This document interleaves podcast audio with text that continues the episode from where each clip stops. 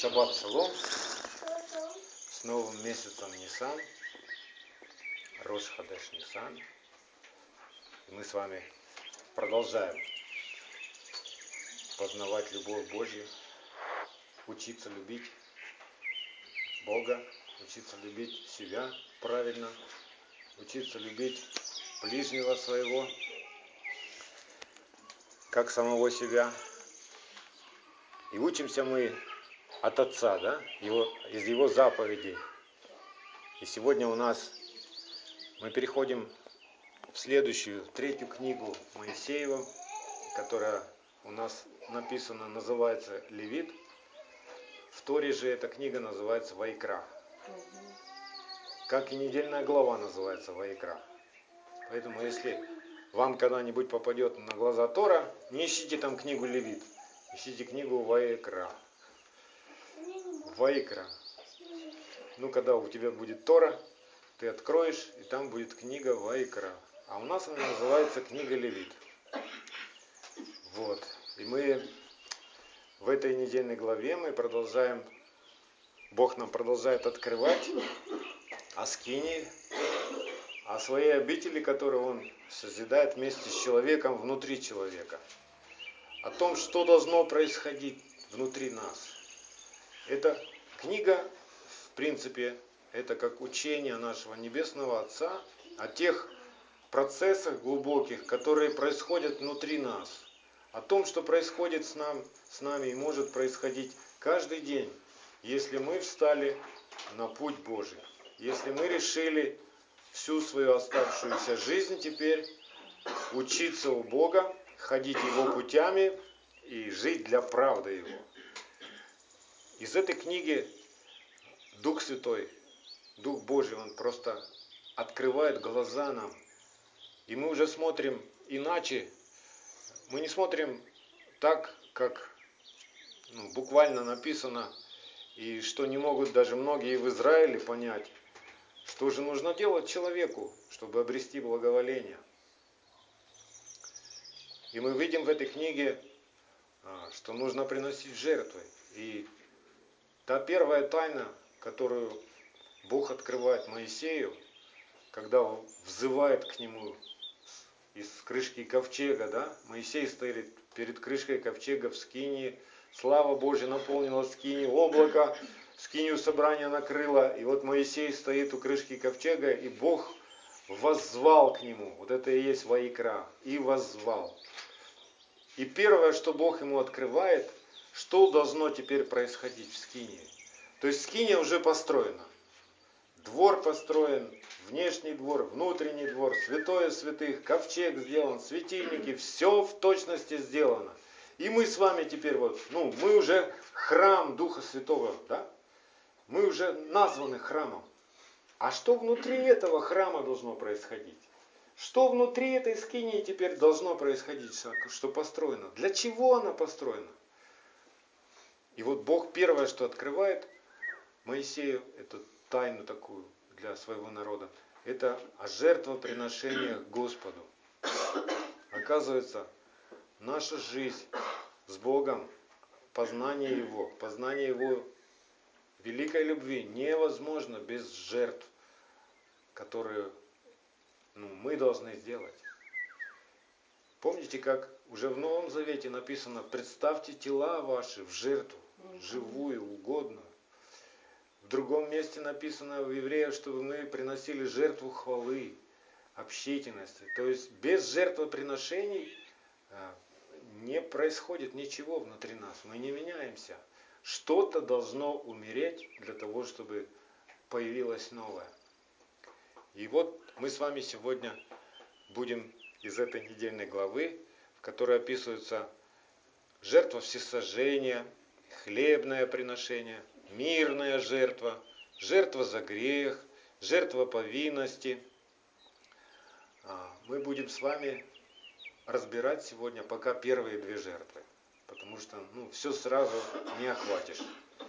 И мы с вами поразмышляем и порассуждаем, что это за жертва всесожжения и что это за приношение хлебное. Какую пользу мы можем из этого извлечь для себя, для нас, для верующих, пребывающих в завете с Богом по Его милости, по вере в жертву Ишуа Машеха. Прямо сейчас. Мы ведь знаем, что Богу теперь уже не нужны а, жертвы, в жертву животные, кровь тельцов, козлов, потому что Иешуа заменил все эти жертвы самим собой. Он стал единственной, угодной Богу, совершенной, то есть на все века. Другой жертвы Бог уже не будет принимать. Он стал тем агнцем. Но то, что Бог говорил через Моисея, оно поучительно и назидательно для нас. Потому что это образы. Образы для нас. И мы сейчас это увидим. Итак, откроем первую книгу Левит и прочитаем второй стих о жертвах, о всесожжении, жертве всесожжения. Объяви сынам Израилевым и скажи им, когда кто из вас хочет принести жертву Господу, то если из скота, приносите жертву вашу из скота крупного и мелкого. И 14 стих в этой же главе.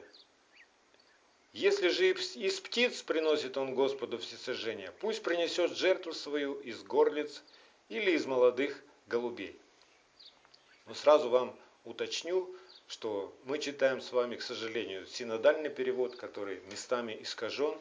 И вот я такие поправочки вам, коррекцию такую в этот, в этот отрывок скажу, что в Торе написано а, в самом начале, скажи им, у нас написано, скажи им когда, в иврите если.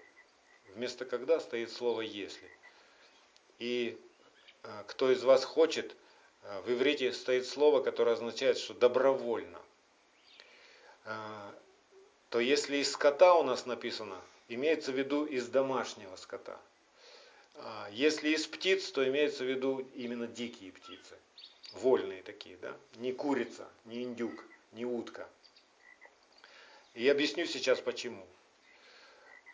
То есть все эти образы домашних животных, диких птиц этих, которых в жертву приносятся. Это образы э, нашей души и нашего тела. Домашние животные, они требуют а, заботы о себе. Им нужен хлеб, им нужна за, ну, загородка какая-то, ограда, да. Им нужен человек, который будет ухаживать за ними, кормить их, пасти их, там, выгуливать. То есть они сами по себе, как бы в дикой природе, они просто беззащитные, и они не выживут. Точно так же и душа наша. Нашей душ, душе нужен пастырь. Нашей душе нужен тот, кто будет беречь ее. И это наш дух, соединенный с Господом. То есть Он должен душу направлять. Мы не, вод... мы не водимые душой, мы теперь с вами водимые духом. И дух, он имеет мудрость от Бога, что нужно для души, а что нужно для тела. Дикие птицы – это символ нашего тела. То есть птицы летают где хотят. Птицы кушают все, что попало. А теперь нам надо о них заботиться, чтобы, а, чтобы тело наше не жило произвольно просто. Что хочу, то и делаю. Пришло какое-то сиюминутное желание, и все, ты попал в рабство этого желания. Пришла какая-то похоть, прихоть, и все, и ты стал раб. Нет, так не должно происходить теперь. Поэтому все вот эти моменты, все моменты нашего бунта, непослушания Богу, все моменты, которые можно назвать а, нашими похотями, прихотями, желаниями, привычками, все это должно быть принесено в жертву. Вся вот эта непокорность и поиск любого другого утешения, ну душа она ищет, куда прильнуть. Душа, душа она как, еще как женщина, да, которой нужен муж. И пока она не найдет мужа, она будет тыняться, она будет искать его. Она будет то туда, то сюда. То там будет искать утешение, то там будет искать утешение. А где утешение истинное для нашей души? Только в Боге успокаивайся, душа моя. Остальные утешения обманчивы. То есть они кратковременные. И даже если не кратковременные, то они приведут к разочарованию и разрушению души. душа будет болеть и страдать. Поэтому как бы вот эти вот образы, они говорят о том, что мы и душу свою, и тело свое должны посвятить Богу. Признать, что теперь Он Господь. Мы уже не живем сами по себе. Нам надо научиться, Он Отец наш, а мы дети. И мы не имеем мудрости без Него. Мы не имеем силы без Него. Мы не имеем правды без Него. И мы не оправданы без Него. Это жизненно необходимо. Без Него мы просто прах. Без Него. Если мы это понимаем, и если мы соглашаемся с тем, что надо духом своим, соединенным с Господом, умершлять все помыслы, все дела плотские, то этот процесс вот и происходит. Это и есть то все сожжение. То есть мое огненное желание, ну, сильное желание, оно должно быть заколото и отправлено в огонь. Все эти жертвы, приносимые Богу, они сжигались в огне. Сжигались священником. Закалывать нужно было тому, кто приносит, ну, приводит эту жертву. А сжигал священник. Поэтому никто за тебя э, не примет э, решение разобраться с твоей прихотью и похотью. Это ты. А первосвященник, который есть Машиах теперь для нас, мы знаем, что он истинный первосвященник навеки. Он ходатайствует за нас. И он есть Слово Божье живое, и мы знаем, что закон Бога, он как огонь для нечестия, он как огонь для всякого греха, он как огонь для всякой тьмы, для всего, что противится Богу. И вот в этом огне а, все противное Богу должно сгореть. И мы в этом с вами участники.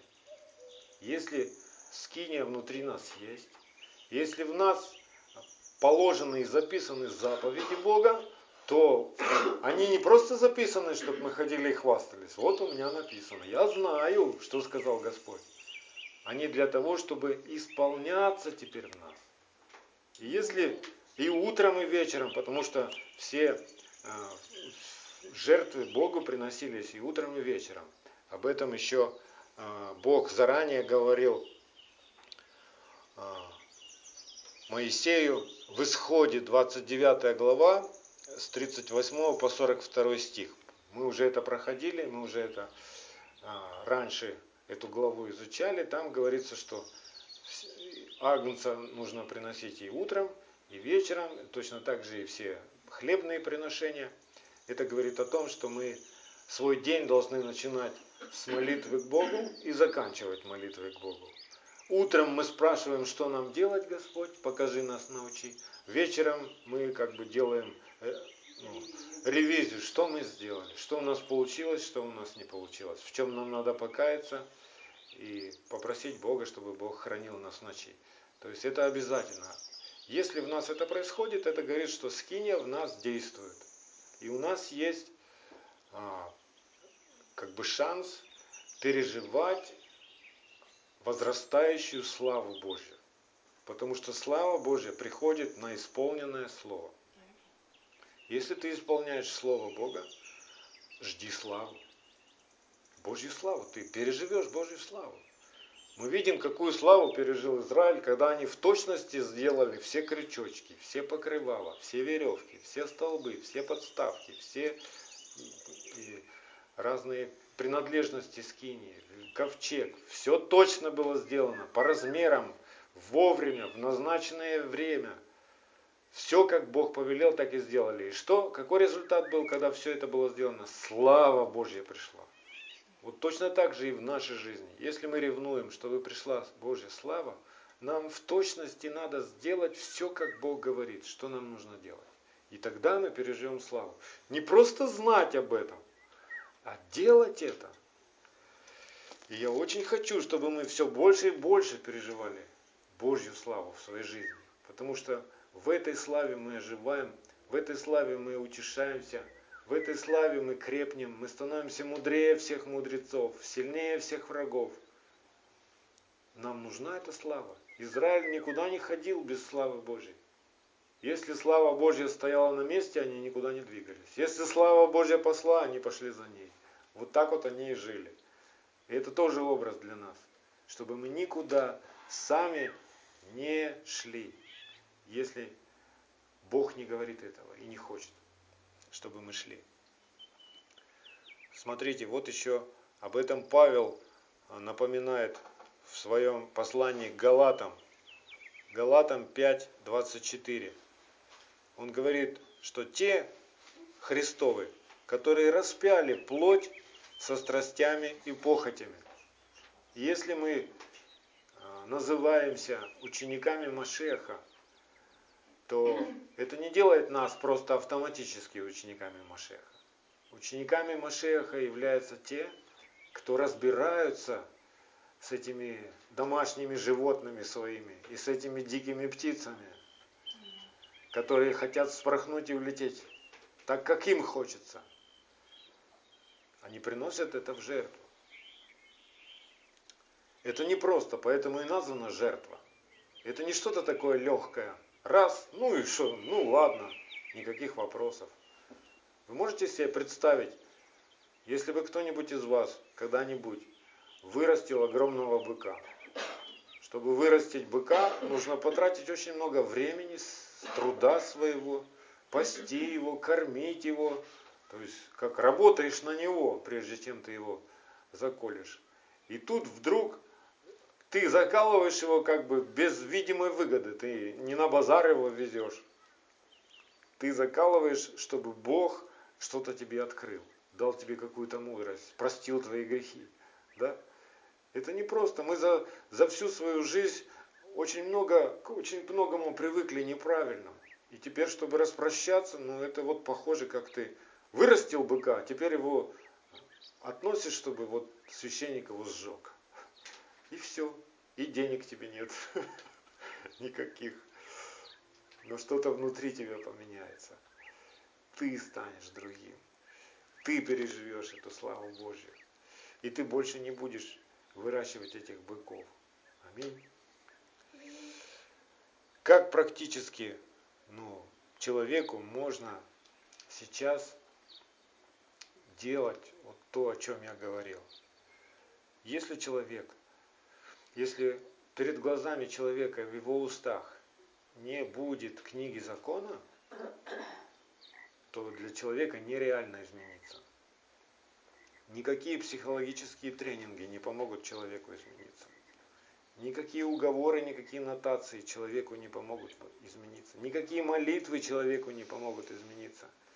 Потому что человек должен получить личное откровение о грехе, о том, с чем ему надо распрощаться. И он может распрощаться с грехом, то есть покаяться только в том случае, если будет знать, а как теперь правильно делать. Вместо этого, как теперь тебе поступать. Вот почему многие люди каются полжизни каются в своих грехах и снова и снова делают их. Покаялся и снова сделал. Покаялся и снова сделал. Как бы не происходит покаяния настоящего. Нет плода покаяния, о котором Иоанн Креститель говорил. Принесите достойный плод покаяния. То есть перестаньте так делать. Как я перестану делать, если я не научусь? Поэтому, чтобы мне реально принести такую жертву Господу, мне надо научиться от Небесного Отца из его книги закона, его заповедям. Эти заповеди, первое, что они сделают? Они обнаружат грех, то есть мое несоответствие Божьей любви. Как только я увижу несоответствие, встает второй вопрос, что мне делать? Бог говорит, принеси это в жертву, распни это. Я сожгу это. И когда у тебя есть заповедь, и ты начинаешь поступать уже не по своей прихоти, а по заповеди, образуется внутри тебя огонь, в котором сгорает твое нечестие, твоя неправда. Поэтому тот момент, когда ты всем своим сердцем, с верою, начинаешь делать то, что сказал делать тебе Господь, это как вот этот огонь, в котором а, твоя старая природа, твои старые желания сгорают. Это практика. Можно просто знать, что ну да, я знаю, это грех.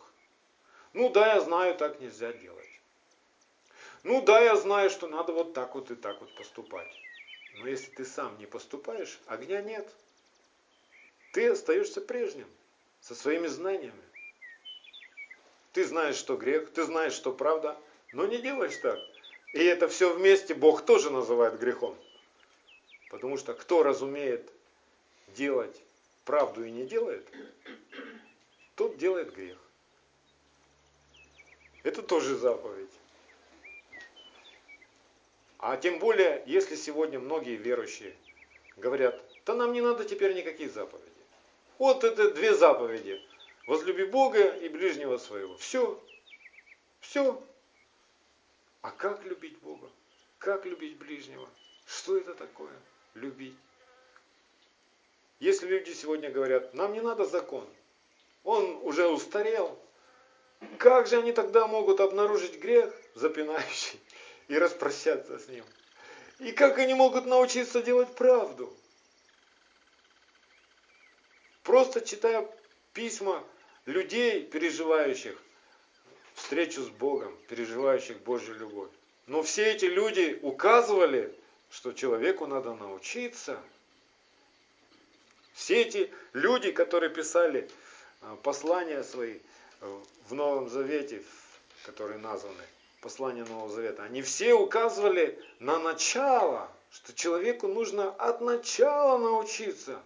От начала то, что Отец еще в начале говорил. Все они не призывали нарушать закон. Иешуа, который возродился Духом Божьим в наших сердцах, он никогда не будет говорить человеку, перестань исполнять заповеди. Махни рукой на этот закон. Мы по-новому будем жить. Никогда. Если это происходит, то есть если человек начинает так думать и поступать, то это не водительство Духа Божьего. Это плоть, это язычество, и язычество приводит тебя к идолопоклонству. И в конце пути ты можешь прожить всю свою жизнь, думая, что ты угождал Богу, а в конце своего пути такого, если ты не обратишься, ты можешь услышать не всякий, говорящий мне Господи, Господи, войдет в Царство Божие, но только исполняющий волю Отца моего Небесного. Да? И можешь услышать, отойдите от меня. Я вас не знаю. Вы всю жизнь делали беззаконие. И вы не научились от меня. Я вам сказал, придите ко мне и научитесь от меня. А вы не научились от меня. Это печальный финал. Но Бог нас избавил и открыл нам глаза, и поэтому мы не идем таким путем. Аминь. Аминь мы идем узким путем и входим в тесные врата. Мы не живем, может быть, сейчас так, как все живут. И ориентируются, ну, все ж так делают. Ну, посмотрите, вот, ну, все ж христиане, вот по воскресеньям собираются, все ж. А давай посмотрим, что сказал Бог. Что говорит его заповедь, когда народ должен собираться. Когда Бог ждет свой народ. И если мы любим этого Бога, то, конечно же, как мы эту любовь докажем? Если Он нас пригласил в субботу, то мы в субботу будем это делать. Так ведь? В этом любовь. Я хочу сегодня с вами разобрать один непростой отрывок, на котором очень многие притыкаются сегодня и неправильно понимают его. И неправильно как бы а, пытаются оправдать свою позицию, что закон больше не нужен, что закон это плохо, и ничего хорошего не жди. Давайте откроем с вами послание Галатам, вторую главу, с 17 по 19 стих, и поразмышляем над ним, и я подскажу вам, а, как правильно этот отрывок понять. Ну, во-первых, здесь ущерб какой нанесен, что, во-первых, это синодальный перевод. Во-вторых, этот перевод подкорректирован э, по заказу Римской Церкви. И в-третьих, если ты не знаешь начала книги, то ты можешь неправильно понять то, что в конце написано. И Павел, богобоязненный человек, с детства наученный святым писанием, и с трепетом соблюдающий Слово Божьего, о чем он пишет. Очень трудно понять этот отрывок, если ты не знаешь начала книги. Итак, давайте прочитаем. Если же, ища оправдания во Христе, мы и сами оказались грешниками, то неужели Христос есть служитель греха? Никак. Ибо если я снова созидаю, что разрушил, то сам себя делаю преступником. Законом я умер для закона, чтобы жить для Бога. Я сораспялся Христу. Очень непростой отрывок, и большинство верующих сегодня не понимают, что значит законом я умер для закона. Какая-то игра слов прям получается. То есть я умер для закона, все, так что я теперь в беззаконии?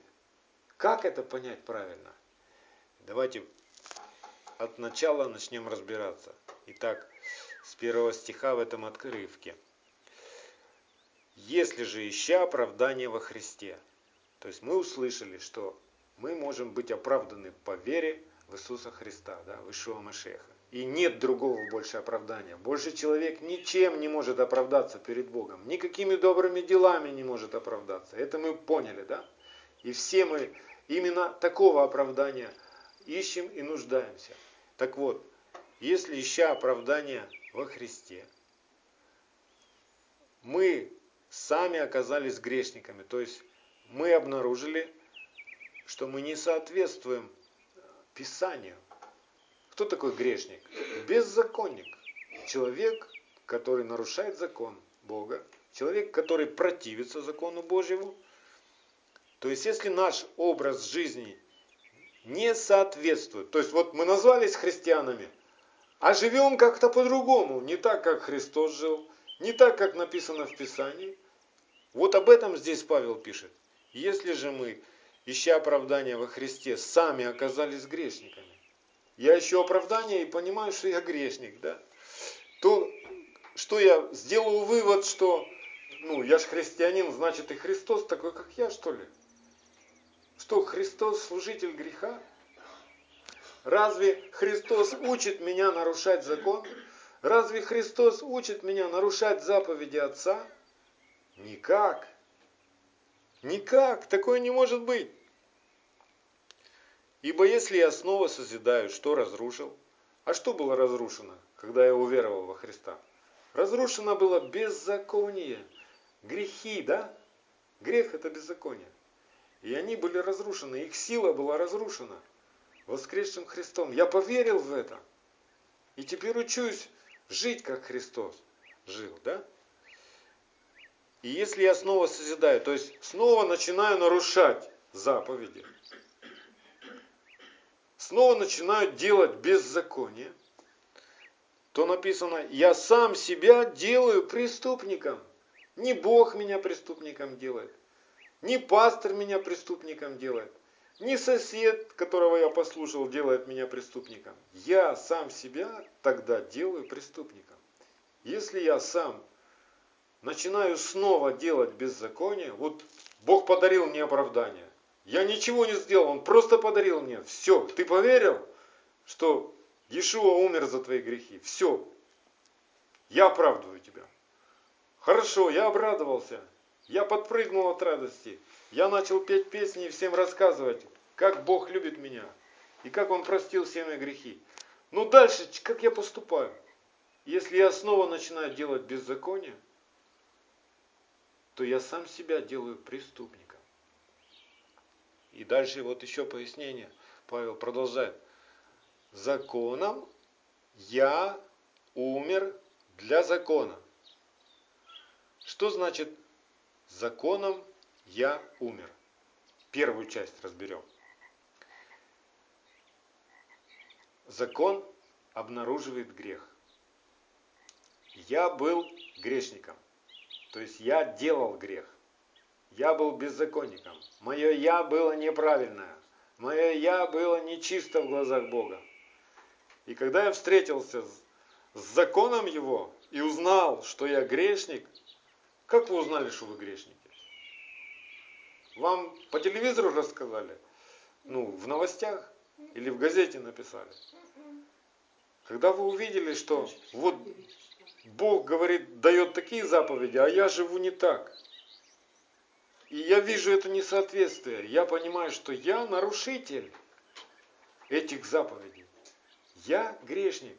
Так вот, встретившись с законом и узнав, что я грешник, я, этот грешник, умираю. То есть я больше не хочу так жить. Мне больше нет никакого смысла так дальше жить. Я с таким образом жизни умираю. Мое эго умирает. Законом я умер. А для чего я умер? Чтоб меня вообще не было? Нет. Я умер, чтобы жить по-новому. Я умер, чтобы жить для Бога. Я бы в этом предложении просто ну, переставил местами слова для закона, я поставил бы аж в конце предложения.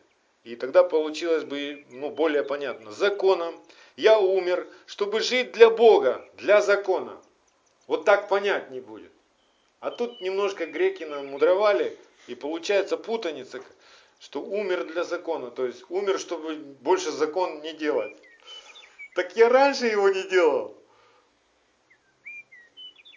Понимаете, для чего, что, о чем здесь Павел пишет?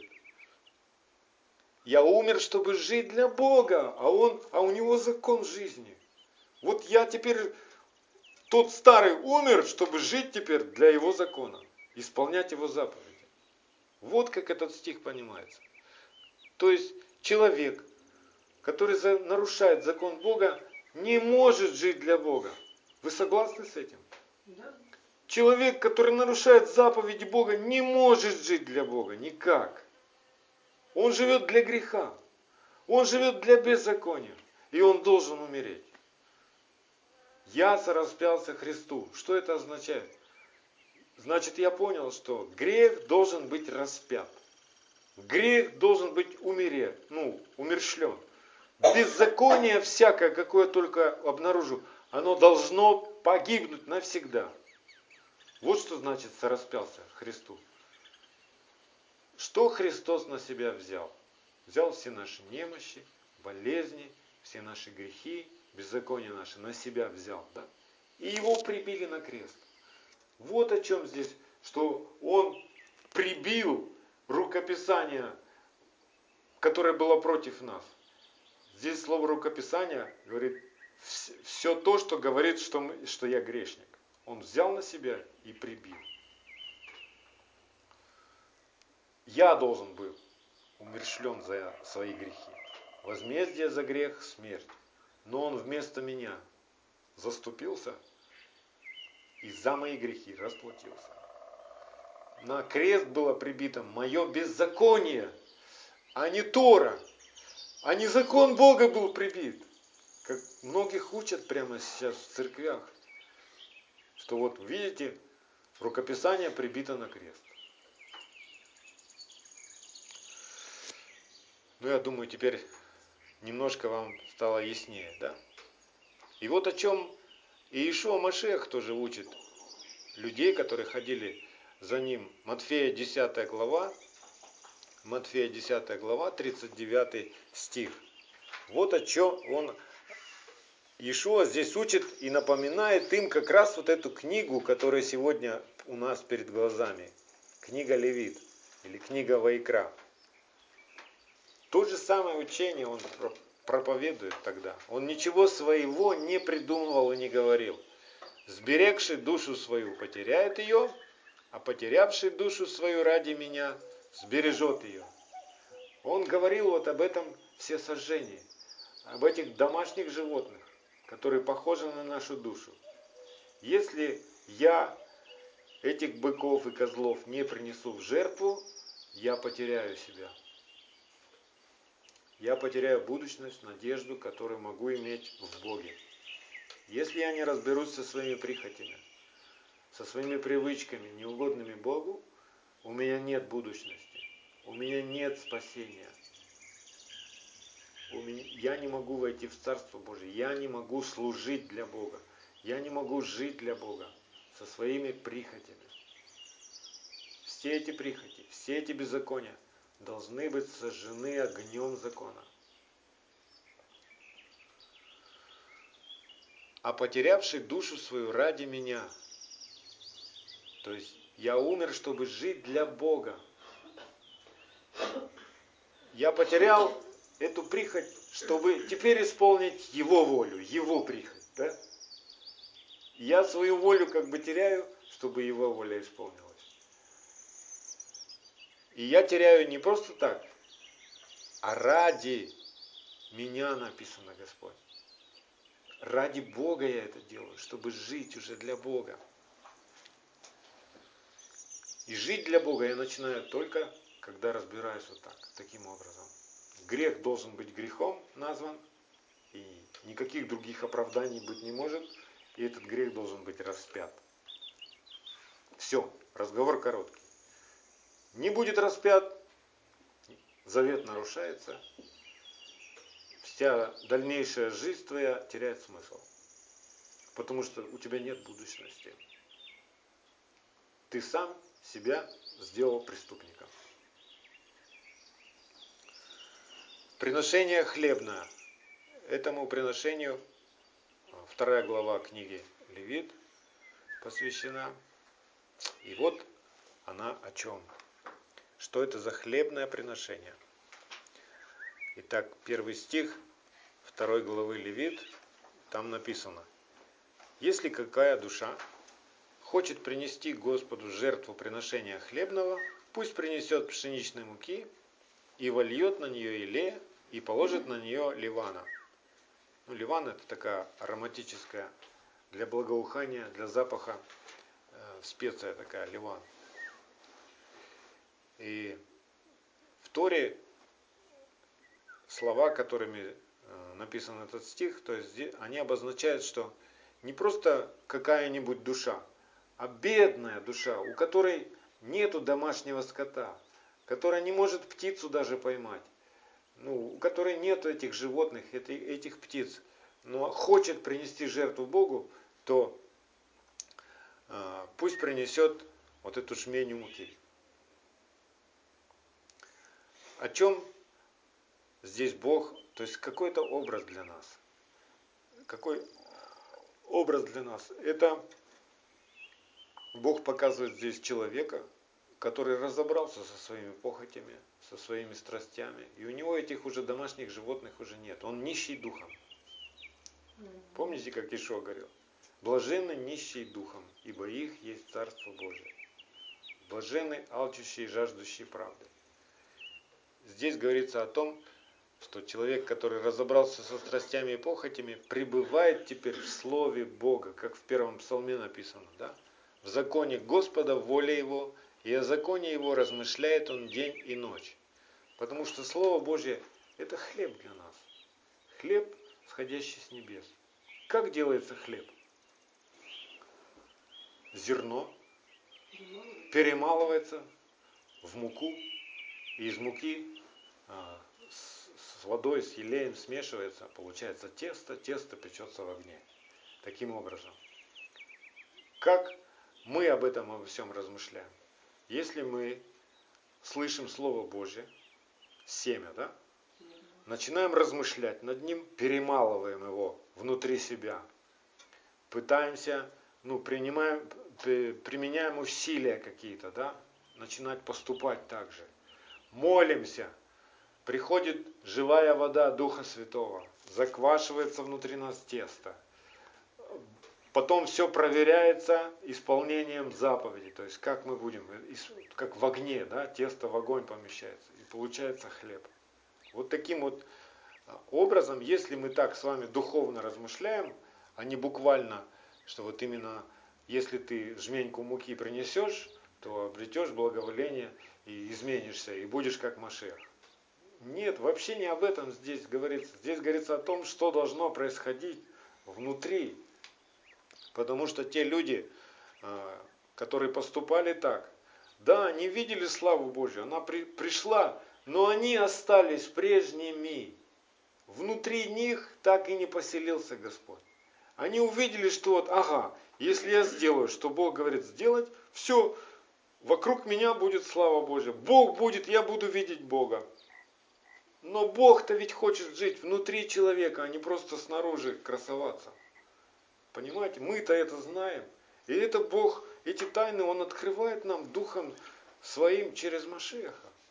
Машех пришел и принес нам вот это откровение, что Бог хочет обитать внутри тебя, что Ему не нужна рукотворная скиния, Ему надо не рукотворная скиния, обитель Его внутри нас. Мы тот храм теперь. Если мы это все теперь знаем и понимаем, то пусть эти процессы внутри нас происходят. Смотрите, Бог никогда не наполнит своей славой и своей силой а, чье-нибудь слово. Своей силой, своей славой Бог наполняет только свое слово. Вы хотите переживать силу и славу Божью? Пусть много Слова Божьего живет и обитает в вас. И всякий раз, когда вы исполняете Его Слово, вы его не своей силой исполняете. Вы исполняете его силой Божьей. И эта сила производит славу. Славу Божью. Когда Бог прославляется в человеке тем, что человек послушен, и с радостью сердца исполняет его заповеди, приходит слава. Почему мы еще мало славы переживаем? Потому что мы только учимся.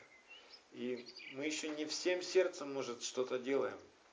Мы ну, еще так глубоко, может быть, не все переживаем.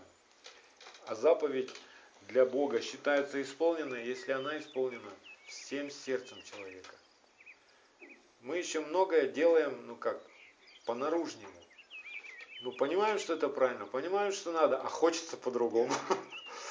Понимаем, что вот шаббат, а хочется вот то, что мне хочется, да? Так ведь бывает. То есть мы еще учимся исполнять шаббат, мы еще учимся светить этот день всем своим сердцем. Вот когда это будет всем нашим сердцем, мы будем переживать потрясающую славу Божью, ну, так как Бог этого хочет, во всей вот полноте. Сейчас мы только пробуем. Сейчас мы только ну, первые вкусовые качества ну, как разжевывать начинаем, что ага, это же все-таки хорошо. Это же благо для нас. Исполнять заповеди нашего Отца, это же хорошо нам будет как-то. И так начинаем учить других. Но у нас есть будущность. Если мы встали на этот путь, Бог нас научит. Бог обрежет наше сердце. И из года в год, из шаббата в шаббат, из веры в веру, наше сердце будет наполняться, наполняться, наполняться все больше славой.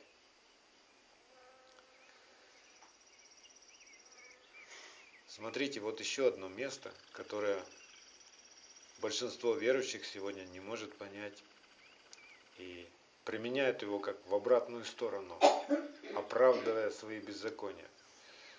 2 Коринфянам, 2 Коринфянам, 3 глава, с 6 по 8 стих. 3 Коринфянам, ой, 2 Коринфянам, 3 глава, с 6 по 8 стих. Вот что там написано. Он дал нам способность быть служителями Нового Завета, не буквы, но духа, потому что буква убивает, а дух животворит. Если же служение смертоносным букам было так славно, что сыны Израилевы не могли смотреть на лицо Моисеева по причине славы лица его приходящей, то не гораздо ли более должно быть слава, славно служение Духа. И если человек не знает начала книги, не знает заповедей, он говорит, ну вот, смотри, буква убивает. Что вы делаете, законники несчастные? Вы убиваете дух. Ваш дух возродился, а вы снова лезете вот это Ветхий Завет, а буква убивает. Что вот это заповеди, заповеди, заповеди? Надо по духу. И имеет в виду, что по духу это, ну, Вольная воля такая. Как хочу, так и ворочу. Но разве это так? Разве Дух Божий когда-нибудь наполнит а, то, что расходится со Словом Божьим? Никогда. Дух Божий живет в Слове Божьем. Если мы хотим быть водимы Духом Божьим, нам надо пребывать в Слове Божьем. И тогда мы будем переживать водительство Духа Божьего. Как мы с вами различим, Дух Божий ведет или не Дух Божий ведет? Если это расходится со Словом Божьим, с заповедями Отца, это не Дух Божий. Если Дух, который наставляет нас на заповеди, на истину, да, закон твой истина, мы же знаем, 118 Псалом, 142 стих, закон твой истина. Если Дух, который приходит к нам, наставляет нас на истину, это Дух Святой. За ним надо идти. Его надо слушать. Надо быть водимыми им.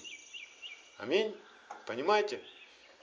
Поэтому давайте разберемся, что же это за буква и что она убивает.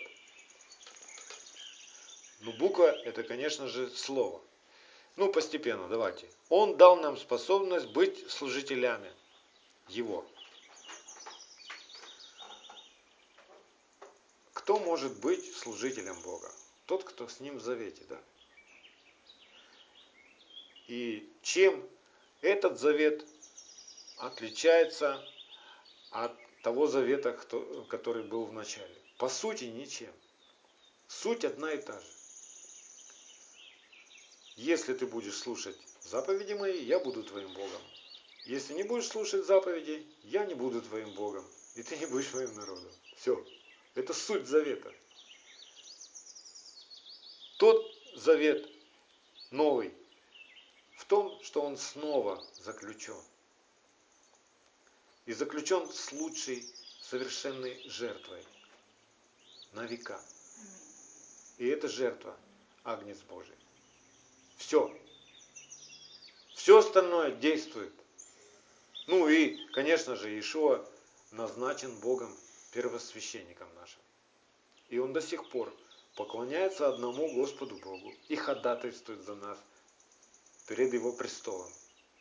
Вот прямо сейчас он этим занимается, как первосвященник наших душ, как заступник. До сих пор Иисус Христос, воскресший человек, в котором обитает Бог во всей полноте, не бездельничает сейчас на небесах. Как вы думаете, чем он там занимается? Ну, сидит, одесную Бога. Это что он сидит? Телевизор смотрит, что он делает? Он продолжает то, что делал, должен делать первосвященник, зная каждого из нас. Ходатайствует, говорит, отец, потерпи, отец. Они научатся, потерпи, помилуй их сейчас, прости, не наказывай, не забирай сейчас у них жизнь. Они научатся. Я верю в них. Вот примерно так. Ходатайствует, да? А, служителями Нового Завета не только буквы, я бы сказал так, не только буквы, но духа. Потому что буква убивает. Что убивает закон Бога. Что он убивает? Человека убивает? Душу убивает. Что он убивает? Он убивает беззаконие. И это беззаконие было убито на кресте. Многие люди считают, что Иисуса Христа евреи распяли. Или римляне. Но я вам скажу, кто распял Иисуса Христа. Бог распял. Бог сам распял Иисуса Христа. Потому что он был предназначен прежде веков. Был предназначен для этого.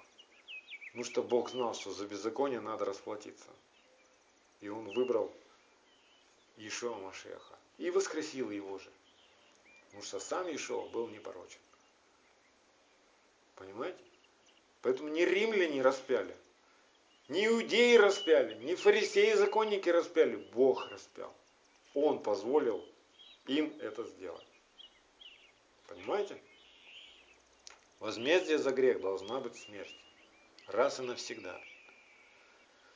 И Ишуа это сделал вместо нас, чтобы нам не умирать. Поэтому буква убивает не человека, а грех человека убивает. И тогда Дух животворит. Будет ли Бог благословлять человека, который любит беззаконие. Животворить его. Вот. вот человек жил беззаконник, а теперь к нему еще приклеить ярлык такой. Христианин. Это, скажите, это будет правда в лице Божьих, в глазах Божьих? Нет, это будет обман. Снаружи ты вид благочестия имеешь, а внутри гроб, исполненный костей. Да? Ты любишь беззаконие, ты любишь грех, а называешься, вывеска у тебя правильная. Христианин. Так вот, Дух животворит только Слово Божье. Когда это Слово Божье убьет грех, тогда оно в тебе оживает, чтобы ты уже жил для правды Божьей. Вот как это все происходит. И вот о чем этот стих. Если же служение смертоносным буквам, что это за служение смертоносным буквам? Ну, опять мы с вами понимаем, смертоносные буквы, они для греха. Если же служение, можно сказать, заповедям, да, по заповедям, а, начертано на камнях, было так славно, то, и, ну и как славно описывается, то не гораздо ли более должно быть славно служение Духа? Конечно же, более славно. Сейчас мы с вами пребываем в Слове. Да? И согласитесь, что если человек не пребывает в Слове, то он никогда не будет переживать силу Духа Божьего. Так ведь? Не бывает так, что вот Вдруг грешник жил-жил, и в одно утро просыпается, и такая сила Божья поднимает его проповедовать Евангелие. Нет, такого никогда не бывает. Сначала должно быть служение смертоносным буквам. Сначала тебе надо Слово Божье, встретиться с ним, наполниться им. И тогда ты увидишь вот ту славу служения Духа, которая которую показал Ишо Машех. Он живое исполняемое слово. В точности ничего Ишуа не нарушил. Но прежде он был научен. Он возрастал во всем этом. Вот так и мы сейчас. Мы сейчас находимся вот в этой стадии служения смертоносным буквам. И когда мы вырастем с вами, наполнимся во всей полноте, и в те сферы жизни, где ты уже исполняешь Слово Божье, там происходит служение Духа. Там, где ты уже исполняешь Слово Божье, это служение Духа. Дух, он ничего другого делать не будет. Что будет делать Дух Святой? Вы можете себе представить Дух Божий, который нарушает закон Бога? Вы можете себе такое представить? Пришел Дух Божий и решил нарушить закон Бога и решил отменить заповедь. Это ж нереально, это, это нонсенс. Дух Святой приходит, наставляя нас на всякую истину. И Дух Святой приходит прославить истину. Прославить, чтобы правда Божья сияла там, где ее не было. Вот для чего Он приходит. Вот это и есть служение Духа. И там, где у вас уже это происходит, это служение Духа происходит. Многие сегодня верующие думают и считают, что служение духа это когда вот мурашки по телу бегут, и когда все ага, ну как бы а, единство такое приходит, все смеются там или все плачут, считается, что это служение духа. Ну я бы очень осторожно относился к этому. Если то, что происходит, не наставляет и не открывает и не являет истину, это обольщение – вы знаете, что обольщение тоже может с мурашками прийти. И со слезами может прийти, и с радостью может прийти. Обольщение. Но я вам подсказываю, что Дух Святой никогда не придет нарушить заповедь. А сегодня очень много людей, ну как бы, радуются тому, что они в воскресный день собрались, вот потому что им удобно и они поют песни и говорят, Иисус, мы поклоняемся Тебе, и плачут. Но это все расходится со Словом Божьим. Это все расходится, это не Его воля все. И люди как, ну, то, что придумали, как придумали поклоняться, так и делают. Но это вообще не угодно Богу на самом деле. Хотя ты плачешь, хотя ты приходишь к Нему. И искренне это делаешь. Потому что делаешь ты это когда закрыта книга, или ты сам отложил и говоришь, я не буду это читать. И это старое, ветхое, это для евреев. Это было давно. Все, ты сам себя сделал преступником. И нам сегодня нельзя молчать. Нам трубить надо сегодня во все трубы. Пусть у нас летят камни, пусть нас бьют палками, пусть нас распинают, но молчать нам нельзя. Нам надо проповедовать Евангелие, которое проповедовал Ишуа Машех. А он проповедовал Царство Божие, Конституцию Царства Божьего. Вот что он проповедовал. И грех всякий был облечен. И правда Божья открывалась. И сила приходила на все это. Аминь. Поэтому у нас, а, у нас есть будущность, и мы ожидаем большей славы. И еще интересный момент в этом хлебном приношении, а, то, что всякое хлебное приношение должно было приноситься с солью. С солью. Знаете, вот эта традиция языческая, хлеб-соль, встречают там гостей с хлебом солью, это все из Библии взято. Только никто не объясняет, зачем и почему и как. Давайте с вами э, книгу Левит, 2 глава, 13 стих откроем. «Всякое приношение твое хлебное соли солью, и не оставляй жертвы твоей без соли завета Бога твоего.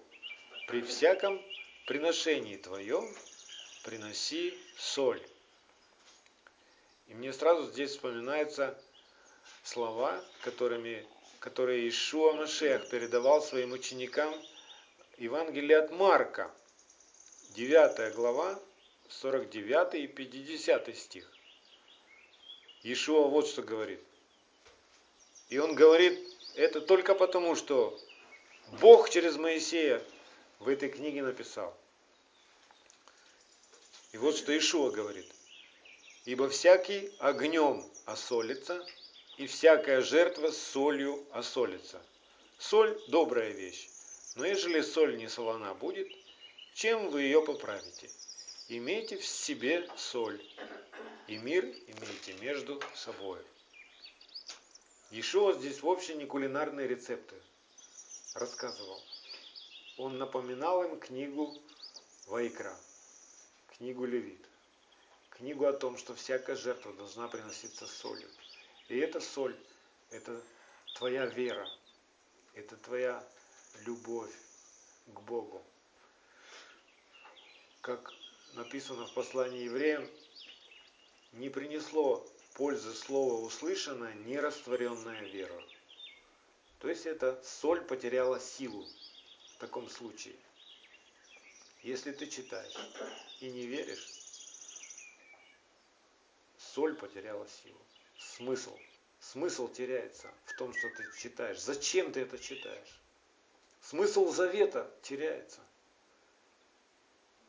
Если ты исполняешь заповеди не с сердцем своим, ну, нету еще той соли. Соль – это твоя вера. Соль – это твоя страсть к Богу. Соль – это смысл твоего завета. Соль – это твое откровение. Бога. Без этой соли все теряет смысл. Без, это, без этой соли ну, нет силы. Вот какую соль нам надо в себе иметь. Не поваренную соль, не иодированную соль, а соль истины. Да? Соль это то, что изменяет вкус. Вы согласны? Да. Вы варили когда-нибудь а, какую-то еду и забыли посолить? И потом подали на стол, и что вам сказали? Невкусно, не солено, да? И это невозможно кушать не соленое. Вы ели когда-нибудь не соленый суп или борщ? Невкусно, правда? А как это исправить? Взять щепотку соли, посолить в тарелку. О, вот теперь можно кушать, да? Помните вот этот случай э, про Елисея, пророка, 4 царство, 2 глава, с 19 по 22 стих. Там приходят э, к Елисею пророку люди у них была проблема, у них была непригодная вода, текла в их земле, такая непригодная, что нельзя было ни огород полить, ни самому человеку выпить. И они пришли с этой проблемой к Елисею. И Елисей говорит, насыпьте мне вот эту чашечку соли. Взял эту чашечку с солью, пошел к истоку этого ручья там или что там, речка была. Высыпал туда соль, и вода изменила вкус. Вода стала живой, там написано. То есть пригодная для питья, пригодная для полива. Это пророческое действие Бог сделал через своего пророка, чтобы нас научить, что если мы возьмем соль Его истины и бросим его в свое сердце, потому что из сердца источники нашей жизни, да? Из него течет вот эта вот река, все, что у тебя в жизни. Твои огороды поливаются, ты поешь других людей, детей своих поешь. Если у тебя горькая вода течет, непригодная, то, ну, конечно же, пустыня, она и есть пустыня. Никакой жизни нету. Все разваливается, ничего не получается. Но если ты берешь то, что сказал Бог, вот эту суть, если ты сам в завете, если ты веришь и с верой принимаешь свое сердце, из твоего чрева начинают течь реки воды живой. Твоя пустыня начинает превращаться в цветущий сад. Все мертвое оживает. Рыбы становится много. Слава Богу, у нас сегодня еще один парень покаялся там в собрании. Мы все переживали радость. Смышленый парнишка такой, сын одной из женщин, которая тоже недавно стала в наше собрание присоединилась. То есть Царство Божие растет. Аллилуйя. А, поэтому однажды Бог через пророка говорит, что когда человек приходит вот без веры к Богу, да, без этой соли, и как бы жертву приносит же, ну, поет, там, молится, свое тело на собрание приносит, а веры нет, то это все похоже, как э, что ты принес хлебное приношение, а соль забыл. И Бог, и Бог такую жертву не принимает. И ты не переживаешь, ну, какого благословения Ты не переживаешь его славу, потому что ты забыл соль. Ты не веришь. И это не работает. И через пророка Бог говорит, приближаются ко мне люди сии устами своими, чтут меня языком, сердце же их далеко отстоит от меня, но тщетно чтут меня, уча учением, заповедям человеческим. То есть во многом соль теряет силу из-за человеческих учений. Да, да. Когда люди неправильно научены, когда люди научены, что закон не нужен, эта соль потеряла силу. Ты как христианин потерял силу, Божью силу. В тебе какая-то может быть другая сила. Ну да, Бог будет исцелять по твоей молитве больных. Бесы будут разбегаться, потому что от имени Его они разбегаются, а не от твоего. Но в конце ты можешь то же самое услышать. Мы уже несколько раз об этом вспоминали, как в Евангелии от Матфея в 7 главе Ишуа говорит, что многие скажут мне в тот день, не твоим ли именем мы исцеляли? Ну да, моим именем. Это я исцелял, я целитель. Не твоим ли именем бесов изгоняли? Да, моим именем. Это от меня они бегут. Не твоим ли именем чудеса творили? Да, это я делал чудеса, потому что только я делаю чудеса. Больше их никто делать не может. Я всесильный. И без меня ничего не происходит. Ни одно чудо. Но вас я не знаю. Отойдите от меня, делающие беззаконие. Отойдите от меня все, кто нарушает заповеди Отца кто не исполняет его волю. Отойдите от меня все, кто исполняет свою волю, кто живет своевольно. Я сказал одно, а ты считаешь по-другому, по-своему. Отойдите от меня. Я не могу быть вашим Богом, хотя вы называетесь моим именем. Я не могу быть вашим Богом. Бог строго следит и свято следит. Его имя свято. И Он не позволит ничему нечистому приблизиться к нему. Не надо ничего добавлять к Писаниям и убавлять. Если Бог сказал, это навеки да и аминь. И не нужно спорить с этим. Аминь. Бог никогда не будет участвовать в беззаконии или в компромиссе с ценностями этого мира. Никогда не потерпит никакого идола посреди заветных отношениях с человеком. Мы как-то вспоминали четвертую книгу царств, 17 главу, там, где люди творили, ну, жили своевольно, а, поклонялись своим идолам, и вместе с тем, как бы и Богу служили. Приносили жертвы, молились к Нему. То есть и нашим, и вашим. Так вот, Бог не благоволит к таким. Бог ничего общего с ними не имеет. Не получится у тебя быть в завете с Богом, если у тебя есть идол. Хотя ты к Богу приходишь. А что же делать человеку? Ну вот обнаружил ты, да, соль потеряла силу. Обнаружил, что, ну да, не получается. Что мне делать? Как человеку, ну, где взять опять, посолить это? Откуда оно берется все? Соль это. Как соль становится солью?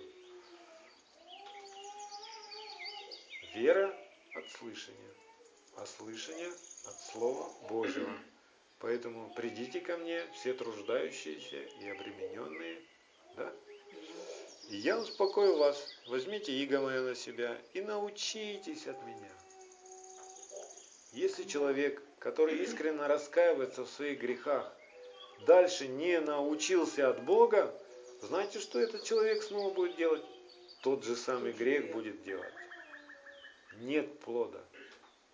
Почему нет плода? Потому что корни не в Боге. Ты понял, что горький плод? Поплакал, Бог сорвал этот плод, но корни-то остались. Пока ты корни свои не переменишь, пока ты не начнешь питаться, учиться от Бога, ты будешь делать грех этот несколько раз. И это не есть плод покаяния. Плод покаяния происходит, когда ты перестаешь делать то, что ты делал, и учишься делать по-другому. Вот тогда у тебя есть шанс принести плод покаяния. Только в таком случае.